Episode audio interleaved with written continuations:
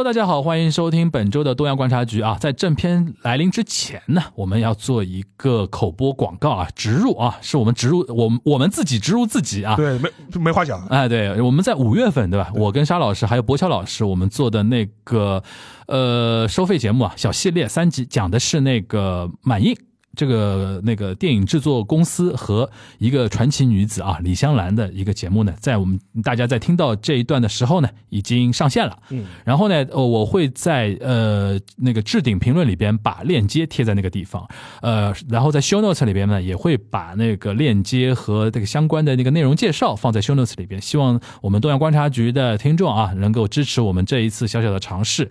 说穿了，不是为了赚钱，但这个话我现在讲也没用啊，反正钱都收了啊， 大家反正听了再说。如果有任何的那种反馈的意见，或者说我们呃未来想听到怎么样这种形式的那个收费节目啊，或者是听听到更多的那种类型的内容输出啊和互动啊什么的，欢迎大家都在呃那个收费的那个节目的专辑的评论区里边给我们留言啊，我们会那个逐一的呃来来看，然后未来也做我们相对的一个改进啊。沙老师有什么想补充的吗？没什么，这也是一次尝试嘛。因为我觉得这个话题本身也比较有意思，嗯哼，但是呢，有一点小小的敏感性。对但是有一点放心啊，我们肯定是立场还是站得很稳的，对吧？所以说这个大家不要有任何担心。对对对，呃，但是呢，我觉得更多的还是分享这样一个大时代之之下的这样一些悲欢离合的故故事吧。对，而且九月呢，正好我们要迎来中日建交五十周年，嗯对吧？我觉得在这个九月上线也有它的一个特殊的意义在，而且九月除了建交之外，还有九一八。对对对对吧？中日之间扯不断、理还乱的那种关系，可能对对就在我们小节目里边也有一些体现也啊、有体现，也有体现。我们那个那个，尤其李香兰节目多精彩啊，对吧？是大家一定要听啊，一定要花钱、啊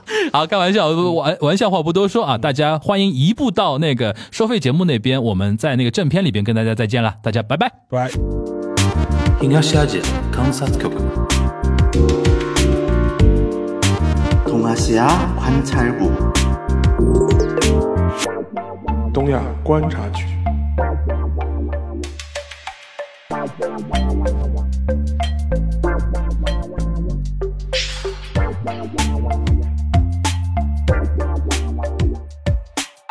Hello，大家好，我是樊玉茹，大家好，我是安青。欢迎收听本周的东亚观察局啊，呃，我们东亚观察局，呃，虽然这次不是第一落点啊，我们抓抓抓抓第二落点，聊个什么呢？就是聊一聊稻盛和夫老先生啊，真的老先生啊，九十90岁岁啊，高九龄十岁高龄啊，算先逝对吧？算先逝。然后，不过那天邵老师，我有点意外的啊，嗯，我以为稻盛和夫嘛，就稻盛和夫嘞，就是那么老的一个那个企业家，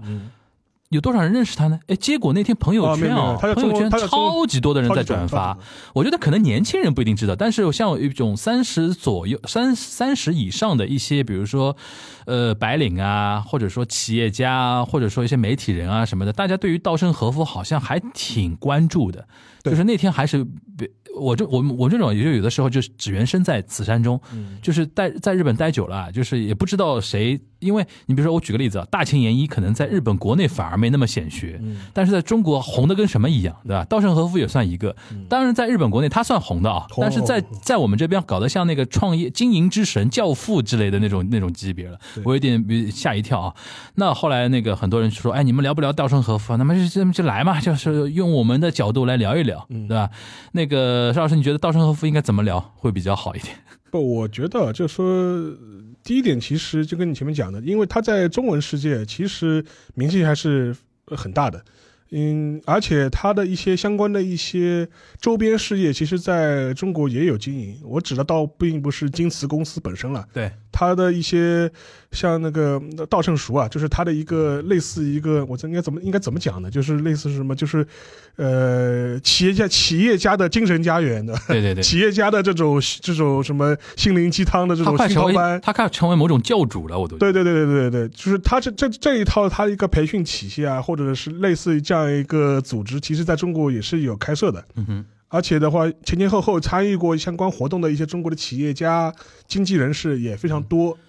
这两年我不知道情况怎么样。我记得我当时一四一五年刚回来的时候嗯啊，经常会在微博上、互联网上看到有所谓的这阿米巴，就是什么对训练营啊哎对、对对阿米巴对对塾啊。所谓阿米巴嘛，就是稻盛和夫自己创立的一套经营哲学嘛对，一套管理方法什么的。当时我就有一种感觉，因为我当时看组主办者，当当然可能跟书有关啊，出版社出面，或者说怎么样出面。有一些代理方，我就觉得说一些参加的人啊，我说你们都不用来参加这种局啊，因为我有一些真的是非常的那种传统的制造型的那些小企业，嗯，哦，后来我就觉得说，因为一四一五年那个时候创业热潮嘛，而而且大家可能对钱的那种追求度跟现在相比的话更狂热一点啊、所以说那个时候很多企业家他们的那种学习的那种热情啊，我还是挺挺挺震惊的啊。就是我觉得有些你就做做什么螺丝帽啊什么的，有什么好上什么阿米巴？这个不就不就来料弄一弄这种那种感觉嘛。所以当时我就记得我在一财的内部，我就我就说过，我说这个怎么给我感觉有点像邪教了，已经开始有一种布道的那种感觉。嗯然后老先生嘛，好像那个时候代理方每每一年会请他请他来个一两对次，对对对等于是面对下面的一群信众受众信众受对吧哦受？布道一下然后布道一下那种那种感觉。但因为当时他已经八十左右了嘛，所以说我印象还挺深的。想不到说近大概七八年过去了，他的影响力还在这个地方。对我印象还还还蛮震惊的了，我对个人感觉。呃所以说，我觉得呢我们今天聊他的话，我觉得一个嘛可以简单聊一聊，我觉得他的一些经历，对，或者人生大事，或他者的不经历其实不复杂，不复杂。嗯，另外一点的话，我觉得可以聊聊，就是他在中国的这样一种现象吧。对我对，觉得我觉得这样个，就是我觉得第一个，我觉得他本人的话是出生于那个日本的九州鹿儿岛，一九三二年嘛，很好算，很好算一，九三二年。然后他那个鹿儿岛那边的话，就是说是属于日本的呃九州的最南面，对，最南面。然后鹿儿岛呢他，也算 Qshu d a n 呃 g 九州男九儿，州男儿，就是呃九州男儿的概念是什么呢？相对来说，日本人会认为，就是说是九州的男儿呢，一般来说比较豪爽，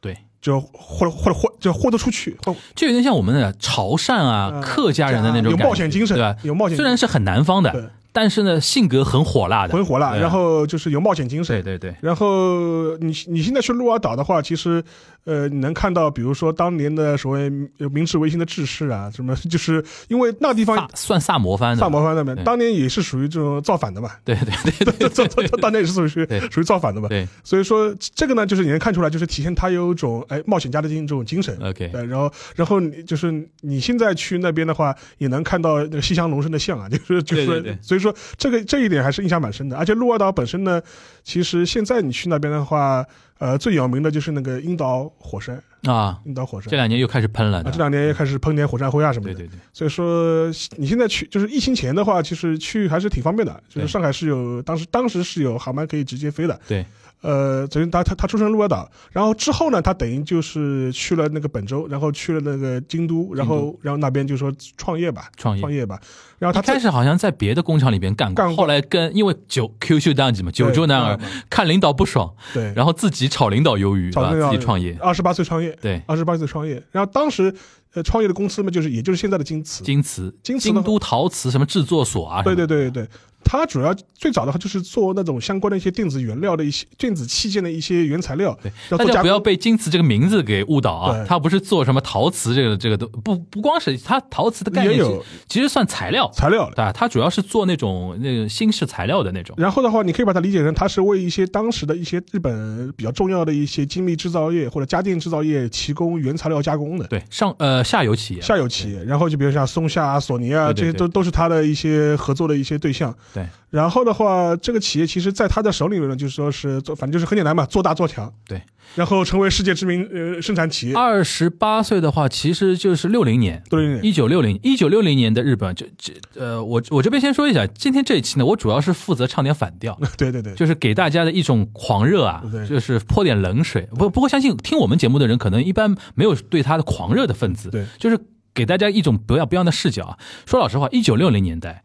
那个时候，日本经济大起飞，对对吧？就是猪在风口。对啊，你就是你， 你在那个风口上，你怎么着都能做得起来。对无外乎就是你敢不敢去创业，然后那个这个创业的方向是哪些哪些样的一些产业嘛，对对吧？他呢，应该说是赶上了一个好的时代。对在自己年富力强、最年富力强的一个年代，然后自己二十八岁又敢踏出那一步，因为我觉得他这个事情啊，就是稻盛和夫年轻的时候最难的这一点啊，就是敢自己创业这一点蛮难的，因为那个年代的日本年轻人，他也算年轻人的世代嘛，其实主主要的还是说我去一个大的工厂啊，大的一个什么企业里边去呃打工。这种感觉还会比较多，尤其他作为一个小地方出身的一个人嘛，来到什么京都啊，来到关西这这些地方的话，所以说他二十八岁敢创业这个动作本身是，如果你要硬说他是开拓精神的话，我觉得这点是 OK 的，对对啊，而且实际上面，其实在他那个时间点的话，正好也是日本的它的一些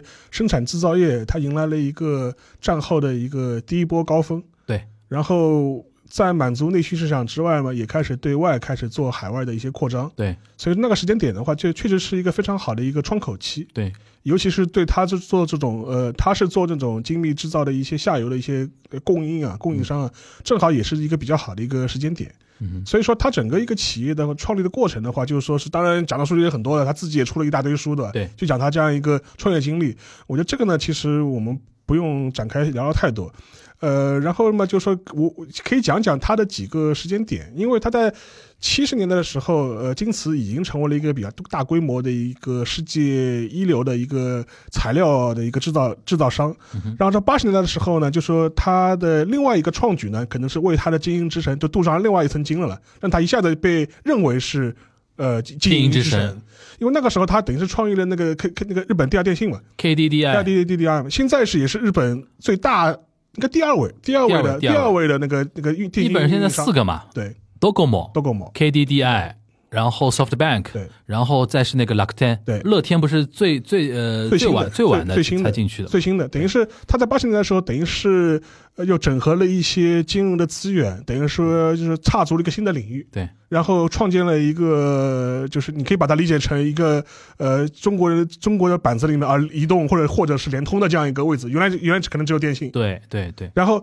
他这一套，他这一套做法本身呢，就是让这样这个企业呢，然后也能跻身一个对最一线、最一流的这样一个行业。对然后这个企业创建的过程本身呢，也被塑造了成了很多有传奇性的一些故事。这里边我觉得可以补充一下，我刚才漏漏点了一点，就是第一名其实算 NTT。NTT 是这个公司的一个名字，然后我刚才我说为什么说 Docomo 呢？因为手手机用太多，就是 NTT 旗下，因为日本的手机市场跟中国有点不太一样的地方，它是运营商跟制造商是绑定的嘛，绑定的所以说第一名就是市场占有率最高，然后最实力雄厚的就是 NTT，然后它所属的一个手机的一个条线叫 Docomo，这个这个大家可能都知道。然后第二名就是 KDDI，KDDI 它旗下的那个手机叫 AU 嘛。对吧？然后第三名就是 SoftBank，Soft SoftBank 就是 SoftBank，对然后 Lakuten 下面的就是 Lakuten Mobile，那现在这个东西，然后 KDDI 的话，在日本的话，主要它的市场是在关西，对，主要是覆盖关西京的瓷嘛， 京瓷嘛。对对对就对，是你现在去大阪的话，还有京瓷巨蛋京瓷巨蛋，这是哪哪个球队来着 Olix。 o l y x 啊，对对对，就是，然后但是那个，但是也也也是泼个冷水啊。当然，今年的话，KDDI 啊发生过一次重大的通讯故障，对然后导致全日本大概两三千万人那个手机打不了。而且那个故障，我是看了报道之后啊，我觉得就中国很多大概技术出身的人啊，都觉得难以理解，怎么会出这种那么低级的那种故障、啊？对但然后结局就是说，日本第二大的手机运营商竟然三天时间扑街完全破该，呃，对。就是你都难以置信这种事 情，然后当时就是讲出了嘛，很多关西的人到处找找 WiFi 的。 到处蹭，然后后来的话，我最近看到新闻，就日本总务省就是主管通信业务的嘛，嗯哼然后还给还给了训诫，就是说 OK，所以说，这这这这是题外话了。但是问题是，就是他这个创业本身的话，其实对稻盛和夫本人的声誉啊，就是增加了很多。所以说，这也是认为就是看，你看他果然是经营之神。因为为什么是经营之神呢？就是他不仅是在他自己原来的行业领域能够闯出一番天地，他踏足了一个新的领域，居然也能够哎搏出一番天。对吧？就这，所以说从这角度来说，他这个经营之神的这个头衔，也就是在八十年代之后、k i t t 之后正式被带上去了。嗯，你你是怎么来评价这一段？就是你你觉得是怎么怎怎么来评价这个经营之神的这个东西？我觉得呢，就是说是实际上，我觉得也就是从那个时候开始，稻盛和夫也开始比较注意他自己在公开呃场面的一些呃类似哲学式的发言。他也你你就是，如果你去找一些正式进入到教主的那啊、对个行行业就是了你。你看，你看，你看，就是你看他一些早年的报道的时候，嗯哼你会发现，就在六十年代、七十年代的时候，他更多还是一个比较纯粹的一个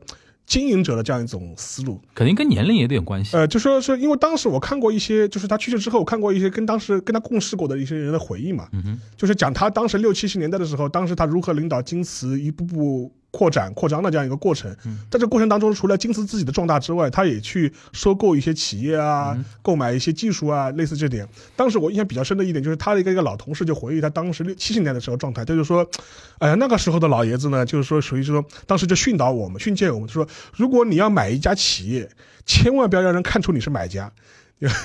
怎么说？怎么说？就是就是。就你越想要，但是又要又要装的越无所谓嘛。哦啊，这个这个是这个是生意场上的，就是就是铁就是铁杆原则嘛。挑坏处的反而是真买家。对，对吧他说 OK 他说就他说你他说就因为当时跟他们就是讲他那种经营之道嘛，嗯意思就是说哎，你们出去就收购企业啊，或者是要买什么我技术懂了，我啊，懂了，我懂了。千万不要装出一副假猴，对吧？我们一定要买。这是六七十年代的哎六话，七十年代的时候，就是那个年代的稻盛和夫还停留在术的树阶的对段，吧？对，到了八十年代就开始上升到道到的了阶阶段了。段， 就跟你讲的这种博爱啊，我们要利他型经营啊，什就么开什么始。敬天为人啊，这种东西来了， 对吧对对？OK，对，那个时候的话，你看你看八十年代以后，他的一些言论就就不呃不一样就了，玄学了这。个层不，你看是上上层次了嘛？对对对层，次上去了，就是呃，我个人感觉啊，就是这里边跟大家补充一个背景啊，KDDI 它跟 NTT 之间的那种东西，NTT 有点半官营的那种感觉，对吧？然后你想，它 N NTT 就是什么霓虹。呃，Tele Telegram 跟什么 Telephone 嘛，就是就是日本电电那个公社嘛。其实你像它原来叫公社改改制的嘛，就 NTT 它算半官方，然后 KDDI 算一个看上去像一个民间民间的财财团团集合起来做的一个东西。是但是呢，说老实话，因为它的一个背后啊，除了京瓷的那个呃稻盛和夫他出任那个呃名誉会长之外啊，它背后有谁？有 Sony，对有三菱。对一说这两家公司，大家都懂了吧？哎对，首先京瓷。那个会长就是那个稻盛和夫，他代表的是什么？所有的零部件的那种支持，对索尼代表什么？代表就是硬件的那个整合性的那种设备，因为你做的就是手机跟那个通信设备嘛。消费消费端消费端消费端产品，然后三菱代表什么？财阀有无无数的那种可以那可以算作无限的那种资本的投入，金源对吧？金源这三家搞在一起，它其实你你说它算半国营吧，也 也，我觉得能量差不多了，能量差不多了。然后呢，我觉得我想表达那个意思就是说，而且八十年代，一九八四年是差不多八四年那个时间吧。因为是他五十多五十多一点点吧， 50多五一点十二岁创那个 KDDI，八四年，因为他是因为有一个日本电信制度改革嘛，就原来被官方垄断的电信行业，现在等于是向民间开放了。嗯民间开放了之后，其实说老实话，这又是一个风口。老爷子等于又 又赶上一个风口，因为那个年代电信行业只要一开放，肯定是赚钱的，对肯定是赚钱的。而且你们民营公司的那个效率，本质上要比 NTT 这种所谓的电电公社要要效率要高。然后只要你们一做出来，肯定是赚钱的一个买卖嘛。对然后再加上各个行业，刚才我们已经跟大家说过了，各个领域啊，就是资本圈，然后消费端，然后技术端、产品供应链这些都有的。他他只是说稻盛和夫出面做一个整合，做一个门面，做一个吉祥物在那个地方，然后。搓汤圆嘛， 就是像像类类似像这种嘛，就是把这个东西搓出来之后，它自然会成为成长为第二大、第三大就会出出来。就是我今天主要是负责泼冷水啊，就是说不要把他的那个神话看得过于神啊，这是我的一个核心的一个观点啊。所以说，经历了这两家企业先后创业成功之后呢，就是说，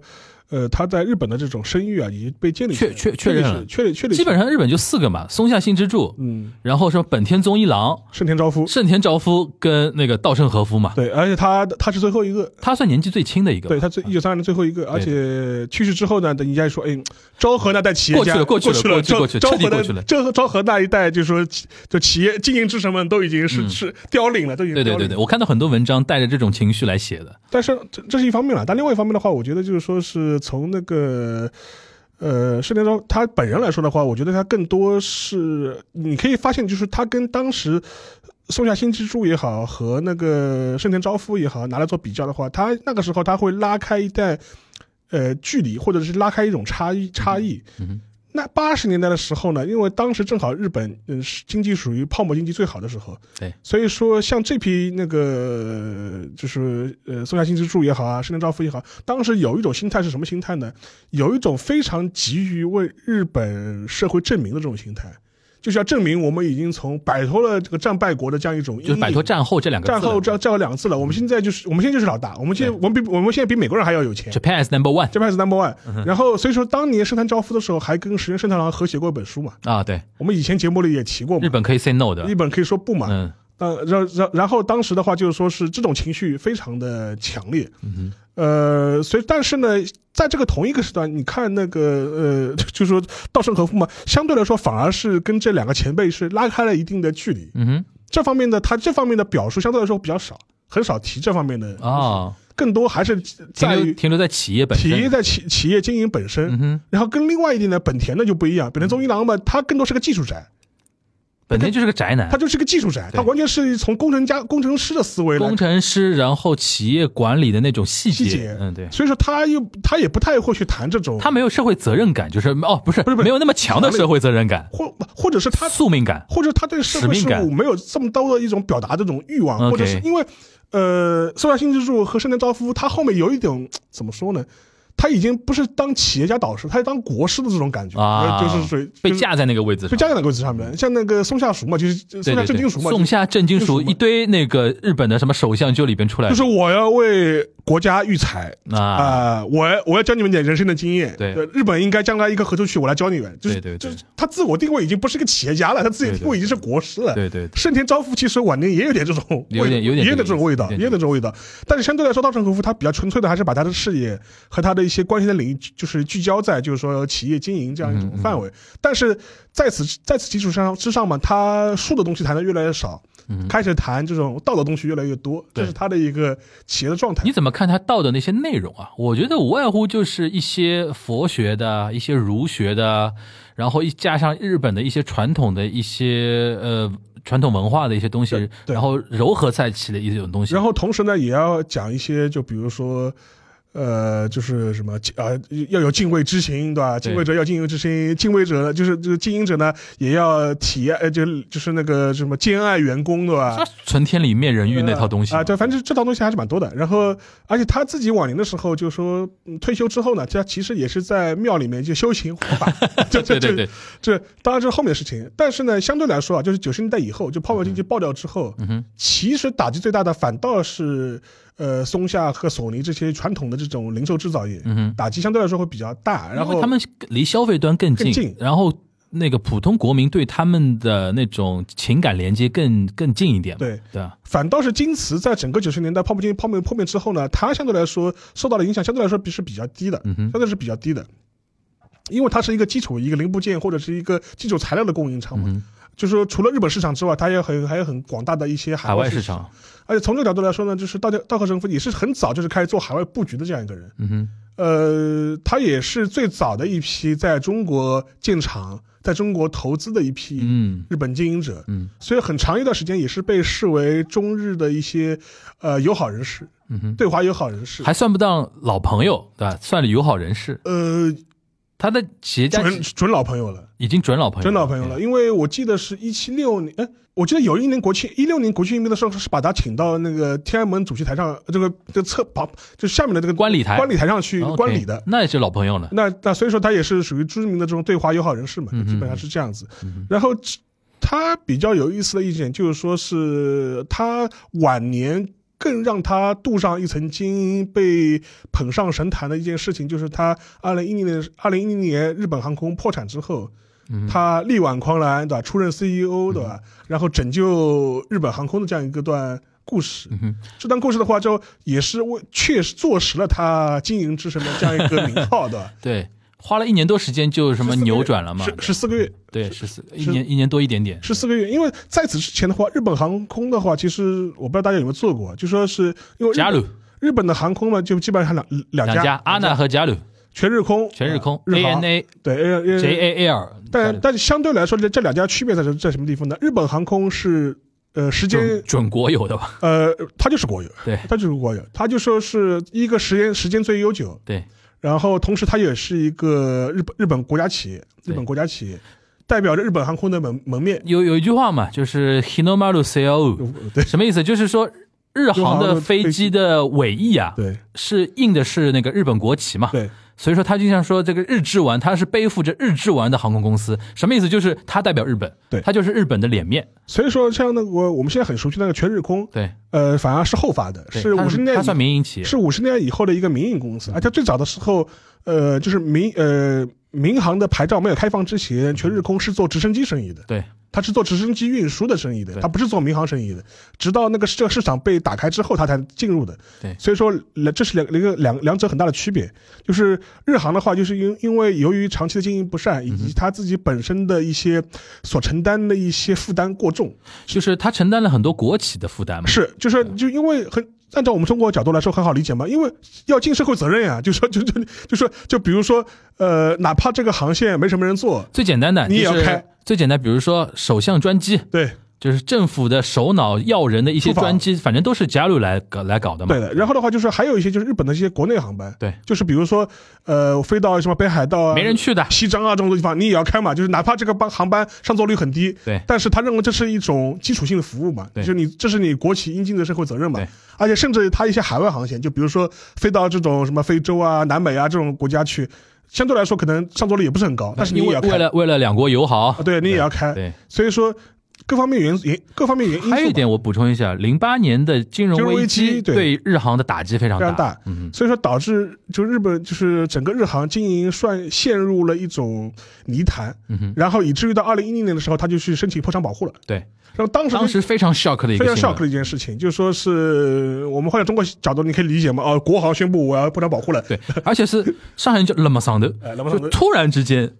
说啊，日航不行了那种感但觉，是。一旦这个事情如果放任不管的话，就会直接导致很多的这种连锁效应，是比如说你像那个上下游企业，上呃最简单的一点啊对，就是它有很多负债嘛对，还发行很多证证券、债券什么的，银行就不行了。对吧？对银行就是你想，就是多少贷款给他的，对多多少为他那个做业务的一些银行肯定受影响。而且还有一点，日本的航空公司啊，但不过这两年中国航空公司也有一种趋势啊，就是投资大量的房地产，对因为他生意好的时候，对有钱的时候啊，你上海都有日航酒店啊，对你 Go Hotel 在呃在那个叫叫什么延安西路那边，对，还是不错的。还是不错的。日航酒店就是它全球在投资的一个，就是房地产的一个事业嘛。对。然后它最厉害的时候，除了房地产投很多嘛，就是是那个上游、下游有关无关的。你像中国这两年也有海航，也比如是后来被扒扒出来投了一大堆有的没有的那种东西，航空公司很容易做这种事情嘛。对，所以说这个事情的话，就是牵一发动动全身。嗯哼，然后的话，实但是但他在正式申请破产之前，其实日本政府已经注资过两次了，对也是为了要拯救 日航。这结果发现没用，无底洞，对吧？这对注了几百亿下去，几千亿下去，连个响都没有，对吧？对对对对，所以说这样一下的话，就是到二零一零年的时，啊，正好是二零一一年这个时间点的时候，就是石破天惊啊，日航宣布破产。对，而且那个时候呢，正好他的所在的政权是民主党政权，鸠山由纪夫，就相当于民主党政权。对，这个时候呢，可以稍微提一句，因为呃，被普遍认为呃，稻呃稻盛和夫这个人呢，跟民主党政权走得比较近，对，或者是说，或者是这样说，他跟民主党政权的某些人走得比较近，对，相对来说，跟自民党的一帮政客呢。关系没那么深，嗯哼关，系没那么深。这个我不知道他是不是因为他关系有关系的， 关系出身有关系。对，所以说当时他主要是跟那个鸠山由纪夫关系比较好，然后跟小泽一郎关系比较好。所以说在这个背景之下呢，就是说，而且他他好像有一度还是民主党的某一种政策顾问型的，对对对对对，经济顾问。对吧？经济有有种有种这种感觉的，所以说当时民主党上台背后呢，也有他的一份力了，就是说是估计捐过钱了。对，或者是至少出过主意了。对对对对，所以说当时在这个背景之下，当时民主党政权就是号称三顾茅庐，请他出山。请他出山。对，但当时他已经快八十岁了。呃，一零年你想正好八十嘛？对，啊对对，正好八十岁，而且那哦个不时对候不对，八十哎，八十不七十八，七十八、七七十八、七十十八、八七，十八，快八十岁了嘛。对而且当时已，但是背景是什么？当时他已经在京瓷是属于半退休状态了。对，就基本上具体经营事务因他为已经。京瓷很稳了，京瓷很稳定了，不用他去操心对任何事情具了。具体经营事务，他基本上已经不参与了。对，而且就是自己没事嘛，就就在庙里面出出家的，练练经的，就属于这种啊状态。嗯哼，当时号称三顾茅庐，请他出山，对呃，要重整日本航空。对，在这个背景之下呢，他就出山了。嗯哼，然后前后花了十四个月的时间，神奇般的扭亏为盈，让呃不已经破了申请破产保护的日本航空重新挂牌上市， OK，就像摘牌了吧，你破产对我们肯定摘对牌了吧，重新挂牌上市。然后因为这个事情就被呃捧上神神坛了，嗯哼就觉得哇，果然是经营之神。嗯哼你看，而且他一辈子没有经营过航空业的，嗯来了之后的，这然后呃就只只用十四个月，就是零元收入当社长，对，当时他他他当时不要不要不要钱不嘛，要钱，当时对他吧他他说我完全是为国效力，对吧？就是、嗯就是为为日本为日本国，对吧？就是奉献我最后的就是说生命。然后所以说当时就是一个很大新闻，也是林元就出任 E CEO，而且还有一点，他号称不从自己的班底里边带任何人，但是就只身上任，就他一个人来，因为他会觉得说不要给，因为这里边很微妙的一点啊，就日航是一个国企嘛，它里边等级森严，就是盘根错节，他知道。我不能带自己的团队来的对，一带团团队来，很多人第一时间就反抗抵抗对对，就是我这个改革就推不下去的。对我只能比如说，为什么不要钱？为什么不带团队？就这样，就是给人的感觉我就是过来解决问题的。对解决问题就解完，解决问题我就走，没有任何想染指你们什么事情的那种感觉。但是这个事情呢，事后呢，就是说如果我们就是比较客观的摊开来看了，十四个月的时间，神奇嘛，听上去似乎很神奇，但是呢，有有些技术细节你呃分开来看的话，其实也没那么玄乎了。对，呃，第一点的话，其实它有一个很大的前提呢，让它这个十四个月能够成功，很大的前提之一就是在日本政府的压力或者是协调之下，呃，首先是让贷款的银行的一些偿还期限全部给延期了，嗯哼，至少让日呃让日航避免掉每年要付高额的这种违约的利息的这种状态，对不然的话，这个所谓的扭亏为盈是不可你能实现的。光利息就还死。那我光利息就上千日日日元啊，就是对对就是对所以说，在政府的协调之下，等于是把这个偿还时间给延长了，对的，然后同时呢，也是延付了这些所谓的这种利息。对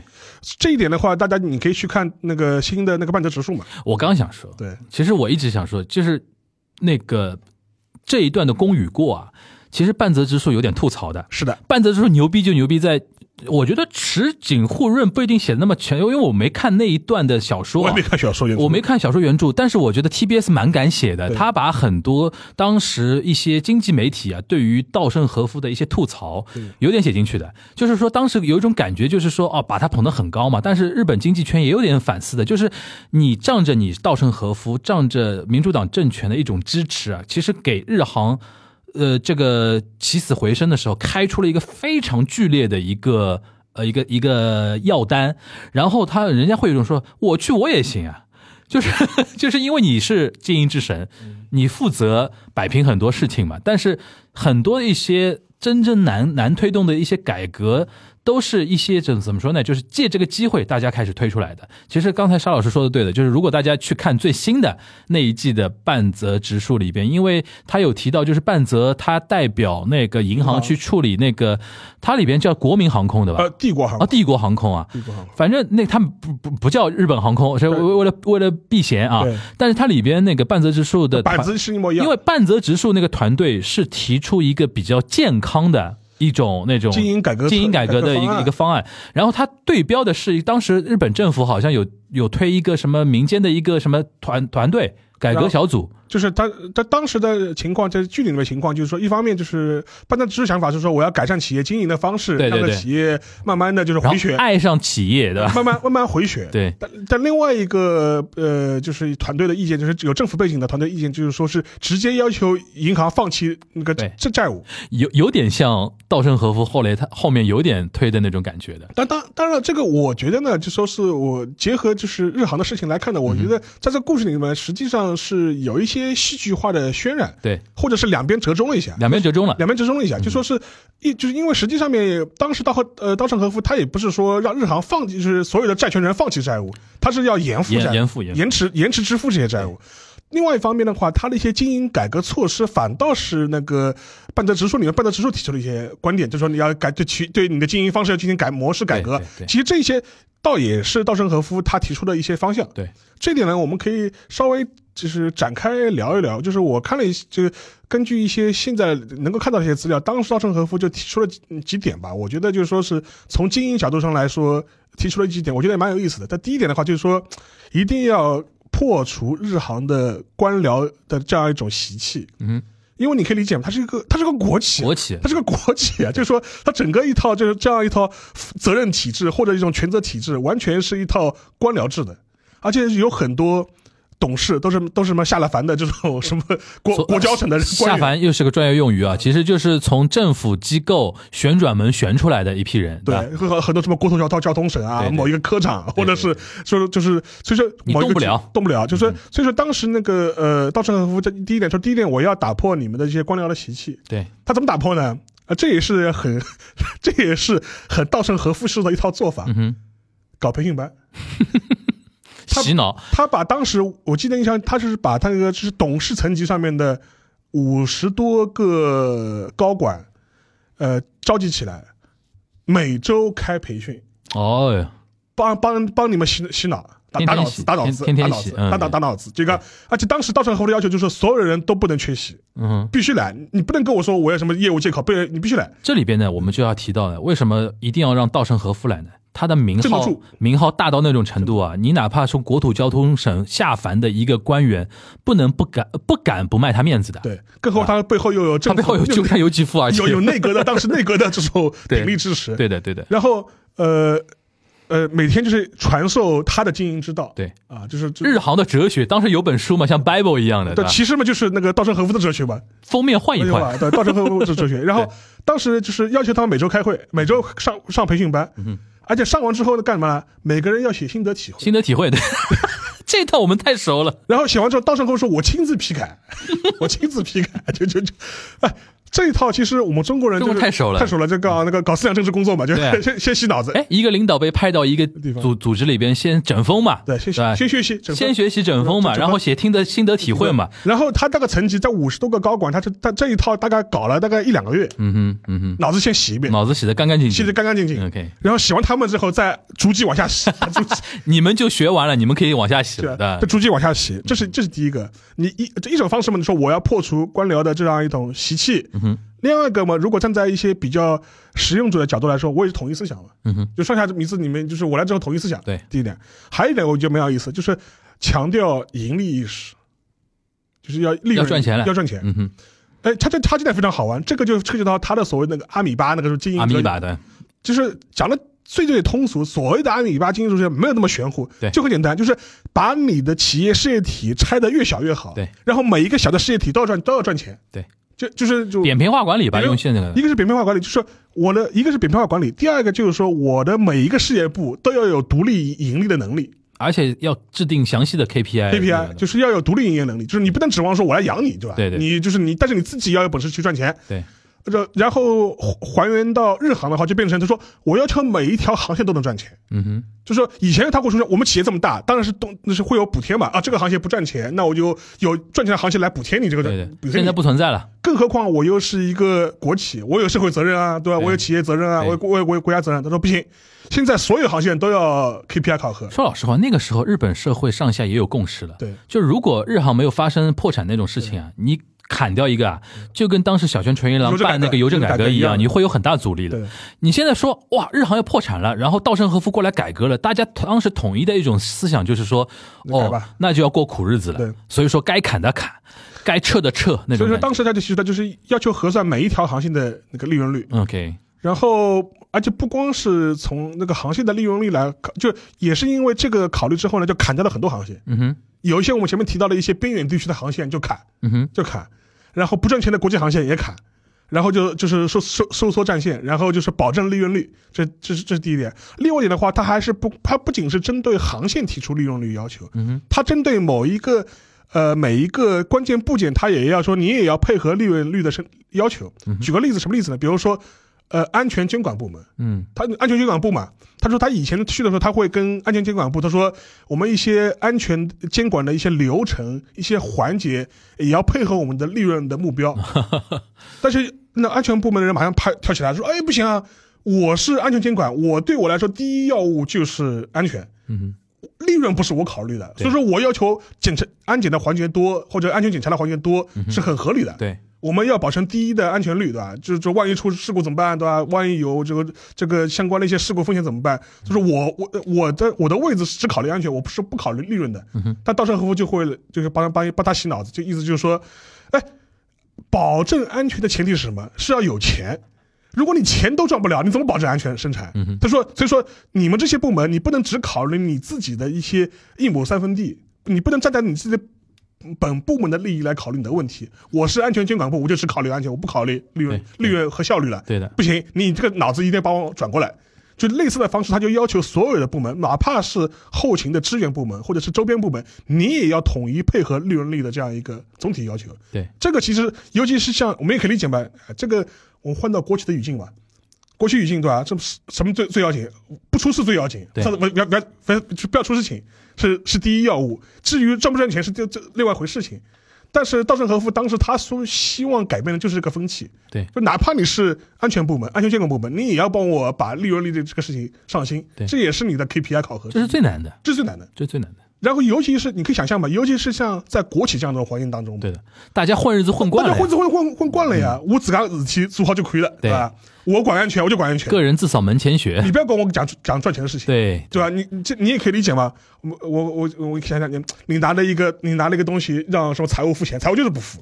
哎，我就让财务记录来，啊我管你赚不赚钱，对你们你们销售赚赚不到钱，关我什么事了？对，啊都我卡你，我砍你，我就砍你吧，就然后搞到变变成那种公司内部的那种政政治斗争啊，然后你比方说财务部门跟销售部门之间互相相扯后腿互相扯后对腿对。跟财务部门讲，哎呦，你提升你提升这么多对吧？我也拿不到的了，对吧？我就拿死工资，啊 哇我哇，太熟悉了那一 套。我我干嘛配合你了？对不对？对啊，然后我干嘛要加班啦？我干嘛加班 了？然后，然后，然后销售部门急得要死，明天就要签合同了，明天就款就要付出去了。对这边哦，我要下班了，不好意思的。对对对对，这套文化其实我们都应该很熟悉的很，熟悉。国企，我觉得全世界国企都这样全的世界国家都是这样的。对，因为人性如此。所以说，到时候和我去的时候，他一个很大的目标就是要把这东西给你改过来。其实就扭转日航那种国企的性格对，的和他们的长时间的一种想法嘛。然后他的抓手就是说我把利润率是当做我的抓手来实实施的。对对对因为对于企业经营来说，这是一个最直观的指标。对，我们的所有的企业运营的方式是因为保是要保证合理的利润率。嗯哼，如果你做不到这一点的话，你所有的制度是有不合理的地方的。对因为他的逻辑也很简单，就跟我前面讲的，他说，如果你钱都赚不到，没有钱去做，怎么保证你安全生生产呢？嗯，你的安全设备、安全监管、安全人员不都是要有钱供养的吗？对所以说这是他的一个逻辑，也是通过这个方式在践行。这个呢的确是最关键的，但是我还是要说回来啊，泼泼冷水嘛啊，就是说还是因为它有那个大前提，就是全当时全日本社会都有一种就是说。嗯，这一点，因为日航的确在对日本人来讲，日航的存在象征意义太强，象征意义太强了，很多人是不希望看到它倒的。对，所以说大家都有一种应援的心态。对。就应援稻盛和夫，跟这也伊纳莫里桑干巴得给他塞那干巴得那对那种感觉，所以说这种社会气氛舆论一旦形成之后啊，你在日航这个组织里边的人压力有点大的，对的，就他做任何事情都要圣旨一样的，你不办不行，你不办不行，对因为大家就是一年多后要看看效果的，对所以说只能是配合着，只能配合这样干，所以说也。倒过来讲，就是因为，就是我觉得鸠山由纪夫请他出来有道理的，因为这个位子不能让一个默默无闻的人，你对哪怕能力再强，对，不能让一个默默无闻的人必出须来要的，有社会一言九鼎。必须是有一个有社会声誉，对的，然后就是说在社会上面就是说呃呃形象非常正面，对，的，然后什么德高望重，对，镇得住。德高望重镇得住，对这样的压得压得住场子，对，然后他一来之后，我觉得很多东西其实都是原来可能政府说不出口的一些话，通过当时的稻盛和夫讲出来之后，然后再营造社会舆论。对因为所所有的舆论都会站在稻盛和夫后面，对因为大家都要救救日航，对所以说这是我觉得说，就是稻盛和夫，因为他从五十多岁创立了 KDDI 之后，晋升为讲道的那个精英之神之后啊，其实很多时候就在用他那个形象在做事情了。是对吧？到处在他卖卖这个形象，然后还有一点呢，就是说刚才提到的说那个半泽直说那那个那个事情里面，比如说他非常激进的，比如说那个债债权的那些问题的处理，还有一个就刚才呃，就是可以补充一下，就是非常海量的 l i s t o l a 就是裁员，对就原来国企裁员是多难的一件事情，对，但是稻盛和夫来了之后，因为凭借那个呃，就是那种社会的那种氛围吧，就大量的裁员，而且这一套呢，就是说是呃，在经济的时在经济时代，其实稻盛和夫也使用过，对，但当时他的方式倒未必是裁员，就是嗯 说他也会对员工提出一些类似九九六的这种要求，因为可以想象嘛，那个那个对时代的那个时代那个时代的日本嘛对，然后甚至就比如说，在他企业资金周转有问题的时候，他会向员工就提出一些，比如说我延期支付你的工资啊，这这这种情况。但是比较好的一点是什么呢？就第一点，稻盛和夫他作为一个企业经营者本人本身，他说我不谋私利，就是就是我自己不会自己赚这个钱的，就嗯是说就是说企业没有盈利、没有利润的话，或者利润比较低的话，我自己不赚这个钱，嗯哼，我跟员工同甘共苦。对这样这样一第一点嘛，大大家大家没没没话说的，对他没话说，这是第一点。第二点的话，呃，这一点的话也是他被认为是他的所谓利他型哲学的一呃一个体现，就是说他事后会加倍的补偿员工，嗯哼，通过股票期权的方式，就是补偿给当年跟他同甘共苦过的这批员工。嗯哼，就是我事后只要我们这个企业能够发展了、赚钱了，肯定不会亏待大亏待大家对大家的。但话说回来嗯啊，这一套逻辑其实并没有超出任何传传统统的经营管理的一些理念，对，只不过它包装了很多他稻盛和夫自己的一些说法而已。呃，这是第一点。第二个呢，还是那个知易行难嘛，对，知易知易行难嘛，就真的要是。做到是很但难大的。部分老板都是说你你的便你员工的便宜我是要占的，画饼吧，对， 饼画好对吧？对这然后员工便宜是要占的，对那的事后兑现的时候就不认识你了，就对对对这对，是这一点是稻盛和夫非常牛的地方，他对，的确是这样所以推说的。到日航的时候，他大规模裁员的时候也是这样子的。对大他大规模裁员的时候，他也就是。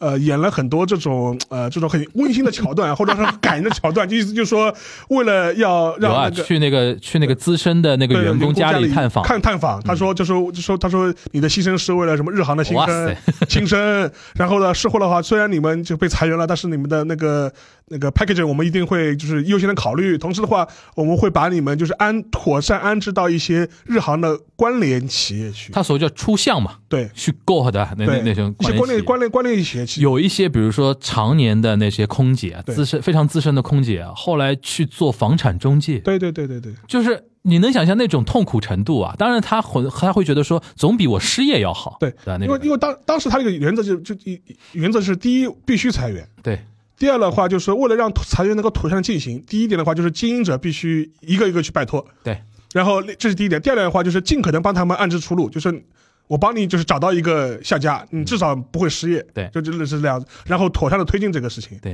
然后这是第一点。然后除了裁员之外呢，当时还做了一个事情，就是收缩战线，就是砍掉跟那个航航空运输无关的一对对些对对对，经营范围，就尾大不掉的尾多尾巴太多了，砍掉一点，对吧卖卖卖大量就是卖大量卖就是不要，对就是所以所以所以所以就是就是就是就是把这些不用的资产全全部给玻璃嘛，就剥离掉。嗯哼，所以说，通过这几方面的这些呃嗯改革措施吧，所以说所以说他在十四个月之内就完成了一个所谓扭亏为盈的这样一种状态。嗯对，呃，然后同重新上市嘛，重新上市，重新上市。然后现在其实日航到现在为止，就是说基本上，因为除了这两年因为那个疫情疫情的原因嘛，就说这个另当别论。总体来说，它的一个财政状况相对来说还是比较稳住了。比较健康的，比较稳住了，比较稳住了。所以说这一点的话，实际上也被认为是他晚年的最重要的嗯哼，呃一个财富，一个功绩，一个功绩对社会日本社会的一个贡献，一对个吧功绩。所以说，但是也因为这段事件本身呢，他又被嗯更被抬上了一个神坛嘛。对对对对对而，且而且而啊且你加了光环了，要光环，而且实际上你会你而且你事后还可以看十四个月之后，呃，这么呃就就就全身而退。 对，啊，就说不，就说我来救了日航，嗯哼但是我走的时候不带走日航的一分钱，一我带走不带走一片云彩不的，带被一片云彩，然后就是非常潇洒的走，那个就更加增加了这种故事的传奇性嘛。对对对对就，是我就像一个白衣骑士一样，救你 救你一命，对吧？对然后事后对吧？就是事后是事事后的话，就非常潇洒的离开，对吧？对也也也也也不要求什么东西。嗯所以说，然后他在此之后的话，就是说他晚年的这这最后这几年，基本上大量的精力都是放在那个他的那个稻盛熟的那个经营上面去了。嗯，就就开始布道，开始布道，然后在在在就是在中国布道， 在美国布道， 然后在世界各地布道，但在日本布道，他每年到盛时候还开世界世界大会。对对对，然后全世界的他的信徒都会飞过来，然后老爷子出来就是露个面，露个面，就类似、类似这样子。对，所以说，另外一点的话，他会做一些呃文化的事业的一些呃那个投入吧，就比如说建一些文化、文学艺、文化艺术上的一些奖项啊，就是类似这种，嗯，类似这种事情会做稻盛赏嘛，大众啊类赏，似然后做了做了也比较多。 ，OK，所以说是基本上这样一种状态。嗯另外一点的话，实际上面，但是你看啊，就是它虽然日本在日本嗯呃这么有名，经营的经营的企业这么多，似乎也都很成功。而且也积累了很多的社会声望。但是你反过来去看他的个人财富，嗯，其实并没有我们想象中这么多诶。对，他的基本上他，我印象中他个人财富排不进日本前十的，嗯哼，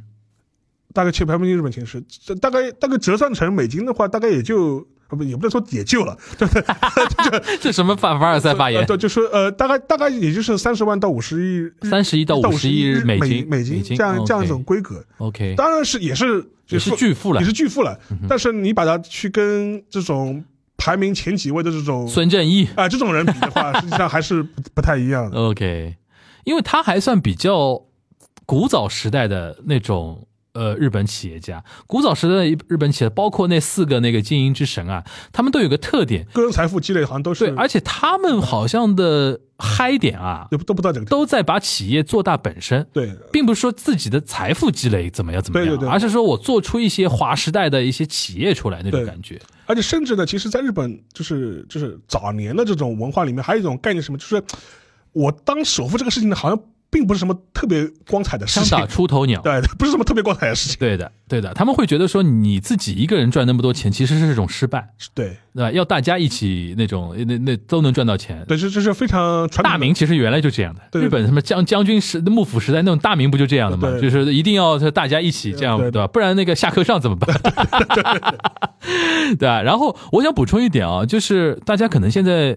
我不知道沙老师怎么看这个问题啊，就是比如说总结稻盛和夫一些经营理念啊什么的东西，大家也不要跳脱出日本的某些特定的时间的那种时空的限制啊。我记得我看过一个纪录片啊，讲那种五六十年代日本企业的那种经营的那种文化，用现在人的眼光来看，根本都都是难以接受的。比如说有一点，呃，女员工，女员工在下班之后都会变成那个那个陪酒的那个那个那个那个情况，就是公司内部啊，嗯会设那种像那种像那种酒吧一样的，嗯然后女员工白天上班，晚上就给男员工倒酒，嗯然后陪他们聊天，就是变成那个 hostess，嗯，那那种那种感觉，招待招待女招待化女员工化身女招待，你像这种现在就现在这种企业文化不不光日本了，我觉得全全世界都难以接受。还有一种比如说那种什么呃，尤其那种涉及到 sales 的一些一些呃，你要出去比如说做销售啊、做商单啊，他们社内会做一种训练。就是专门有人互相对骂，两个人做 sales，然后对骂，这以侮辱对方人格为为那个最终目标。为什么呢？就是锻炼你脸皮厚。一定要在外面去那个把单子拿到啊什么的。这种东西现在用日本年轻人的角度来看，就是 black kill，对，就是黑心企业那种或者东西，是职务骚扰，对，就是 s e k a l a 嗯对或者说 sekara 那那种那种帕瓦哈拉那对那种感觉。但是你想五六十年代他们那种全民的那种就是日本腾飞的那种年代创业嘛，然后这东西都非非常的那种原始的那种时候，你都是能能够理解的嘛。就我一直在想，稻盛和夫那套东西放在现在，对于零零后的日本人，或者说对于中国的年轻人来说，还有多多大的程度上是可以套用的？嗯沙老师，你想过这个问题吗？就是你现在，比如说你现在工作单位里边有很多年轻人嘛，你觉得稻盛和夫那套东西现在跟这这些年龄的年轻人说，人家听得进去吗？不是，我觉得更多，我觉得就跟我前面讲，他嗯的哼一些很核心的一些理念本身，实际上面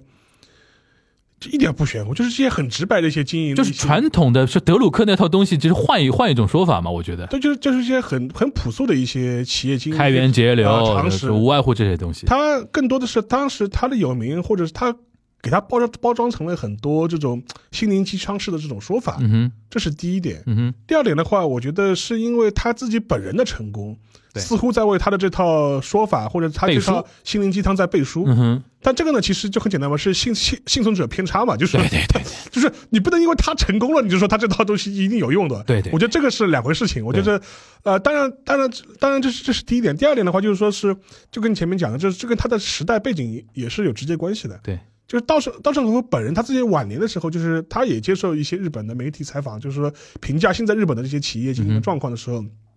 他的讲法，我觉得倒也是蛮坦率的，而且也也直面了问题本身。他就说，因为他说我们创业那个年代，实际上日本是精神状态跟现在是完全不一样的。对，百废待兴嘛。那个时代是一种进取的、向上的一种对精神状态，所以企业家也是这样子的。而且那种是那个年代有很多可能性，而且，而且，而且他说平成之后呢，因为泡沫经济破灭，日本经济不景气，导致企业家就越来越手鼠两端。嗯哼，然后越来越不敢冒险。对，就他这一点其实是跟他们那个六七十年代这批人反而是相反的。六七十年代那批人正好正是由于敢于冒险，所以说闯出了一片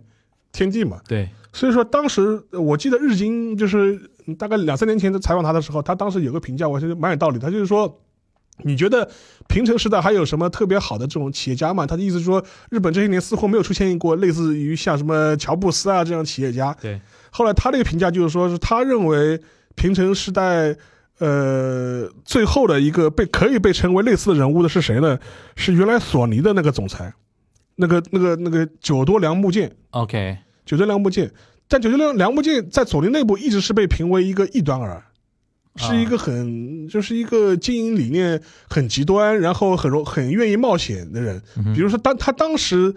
呃呃呃，最大的一个功绩嘛，就是那个就是搞了那个那个 PlayStation 那个游戏机嘛，为嗯索尼，对，然后开拓了一个新的一个电电子娱乐的一个新的市场。但是它成也 PlayStation，败也 PlayStation，因为它在 PS 三的这个经营策略上面出现了一些失误，所以也导致了他自己就很快也在零七年前后的时候也在索尼自己下台了嘛。嗯哼，但是当时那个稻盛和夫就认为他，他反倒认为他是最后一个有冒险家精神的这样一个嗯日本式的一个企业家。就是日本越来越容不下，对，没有容错率没了。有容错率的时候，他嗯说，而且而且他说他说这样一个社会呢，就是说第一个呢，你不欢迎异端儿，你不对欢迎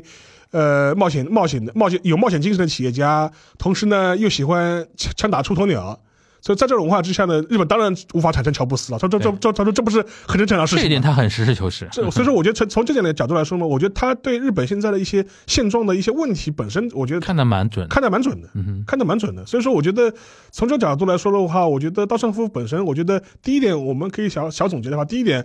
呃，本事是肯定有的，有嗯的，本事是肯定有的，而且老爷子看问题也是看得很清楚的。对的，然后，但是呢，他的一套经营哲学本身，我觉得并没有那么的玄乎，不用或者神化它不。用神化它，对就是这是都是一些很简单朴素的一些经营常识，对，只不过就是说他践行的特别到位，对，就他知行合 一。他知行合一了。对的，然后同时呢，他又把它包装包装成了一套这种，呃，虚就是呃就是说道就是这这这这上上价值了，上了价值了，就是说所以说以至于你听上去觉得哎呀好，呃很很似乎很玄乎，对但实际上没没那么玄乎。对，另外一点的话，他企业的成他早年的两次创业本身都是赶上了好的时间点，对，然后同时呢，他又能够知行合一的去践行他的这一套呃企业的这种经营理念，所以说获得了成功。对当然这个成功本身也跟他自己的努力，跟他自己的呃天赋也是肯定有直接相关的，而且跟那个时代也高度跟相关着嗯时代也相关嘛，就是站在了风口上面。对，然后至于他往年的日航的挽救呢，呃我也同意的。我就我觉得当时的民主党政权请他请他去，就是请他这个招牌去。对，因为这个招牌往那地方一立，大家没话讲。没有人敢造反。没人敢造反。然后从此呃呃那个在此之外呢，又给了他很多政策面的一种呃调优惠，对，让他能够践行他的改革。对，所以说从这角度来说呢，就是他他在日航的成功有他自己个人的一面，也有呃是这个政府就是政策面的一面。同时的话，更多我觉得就我有非我非常同意，就是说樊玉前面讲的很多很多事情，实际上面日航的问题，很多很多人都意识到了，对的，只不过别人推不动嘛，推不动。哎，就是没有这么大一个，就是就是这么大一个大佛往那地方，呃就没有这么个大大佛竖那地方的话，这个庙里的和尚都嗯就不干活，都都都都劝不动。而且正人正因为他知行合一啊，自己不谋私利啊，对，他比一些政治家更容易去做这这个个事事情情。，对有些政治家，比如说我哪怕鸠山由纪夫做啊，对人家稍微跟什么文春啊，嗯跟那个特搜组一搞啊，爆你点料，呃，好麻烦。你自己位子都保不住对。稻盛和夫两手两手一摊，我两袖清风的，对你们能说我什么呢都？说我我都从山里做和尚出来了， 对对 你还能说我什么？对所以说这个我觉得鸠山由纪夫选人选还是蛮蛮毒的，嗯，毒的，对，对而且而且从这角度来说，事后的效果来看嘛，也的确非常好非常好，非常非常好嗯好，非常好。所以说，我觉得他的呃日航挽救的成功呢，就是说有他个人的因素，也有政府的政策的因素，也有这样一个当时一个社社会背景的因素，同样也是社会背景嘛，嗯对大家都都都觉得啊、这个确实是要改，不改不行的。对。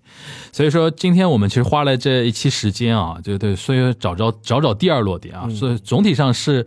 从我们的角度啊，是要泼点小冷水。这我的我的核心观点，他是一个成功企业家，这是毫无疑问嗯的。毫无疑问的，但是不是神，对，肯定不是神。肯肯定不是神，对吧？然后我甚至觉得说，我们不要动不动就把一个企业家冠上什么经营之神那种称号对。首先就是社会，我现在越来越觉得时势造英雄，尤其在企业管理这个层面，或者是他能够认清社会的趋势，对，对对然后对顺势而为，然后坚持。坚持。坚持做，然后知行合一，这些其实是我们应该汲取的一点。对，而且对啊他，我觉得有点我还是蛮佩服的，就是他自己就是当做企业当老板本身的话，就说是真的，确实某种意义上是践行他就是不谋私利这一点了。而且他以此为乐，我发他以现此为乐，他以此为乐，就是他的个人价值不是在我积累了多少财富，我当了对日本首富对的，我的个人价值是体现在，哎，你看我这企业经营的特别好，对对，这是他的人生价值，这个这这一点我觉得还是要给他充分认可的，我觉得他的影响力是要比排名在他前面的那些人多很多了。对啊。就如果你真的要说那个作为一个企业家的，在这个日本而社会的且影响力的话，反过来说啊，我觉得无论中国也好，还是在现在的世界也好，对于这种首富的这种崇拜心理，某种程度来说，呃，其实是不是特别健康的？嗯，对吧？尤尤其是对这种他积个人财富积累的这种崇这种崇拜的这种社会心理啊，嗯哼，其实确实是确确实是也会酿成很多的一些负面的一些情绪和一些问题的。对。所以说，如果是因为至少像像像他这样的稻盛和夫这样的这样企业家越多的话，我觉得至少可以有效降低很多仇富的心理吧。 对对对对对，因为很多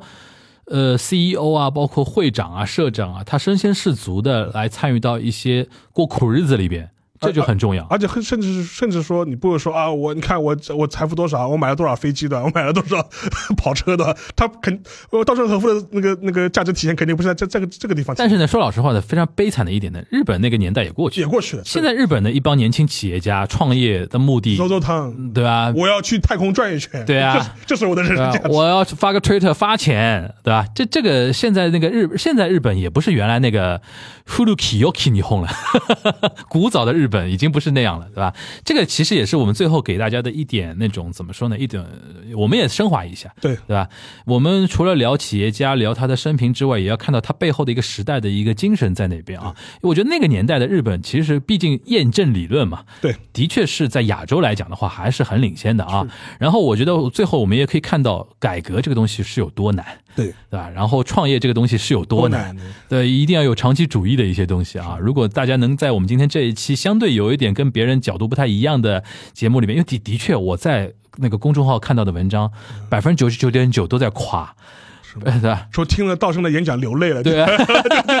对啊，就是说，我觉得还是要结合一点更多的维度来评价这么一个人嘛。所以说，如果今天这一期大家能听到更多的一些价值、更多的角度、更多的一些评判的一些呃一些依据吧、一些标准啊，如果能听到这些东西的话，我觉得我们这期节目也没有白做了啊。那如果未来有类似的一些那个企业家或者名人去世啊，这我们为什么每次没去世？我们像墓墓志铭一样的节目，对吧？然后可以跟大家来分享这些呃，通过一个人来聊一个时代吧，对吧？这个这样的节目我们会多做的啊。行，那我们今天这一周的东阳观察局就到这边了，大家拜拜。来。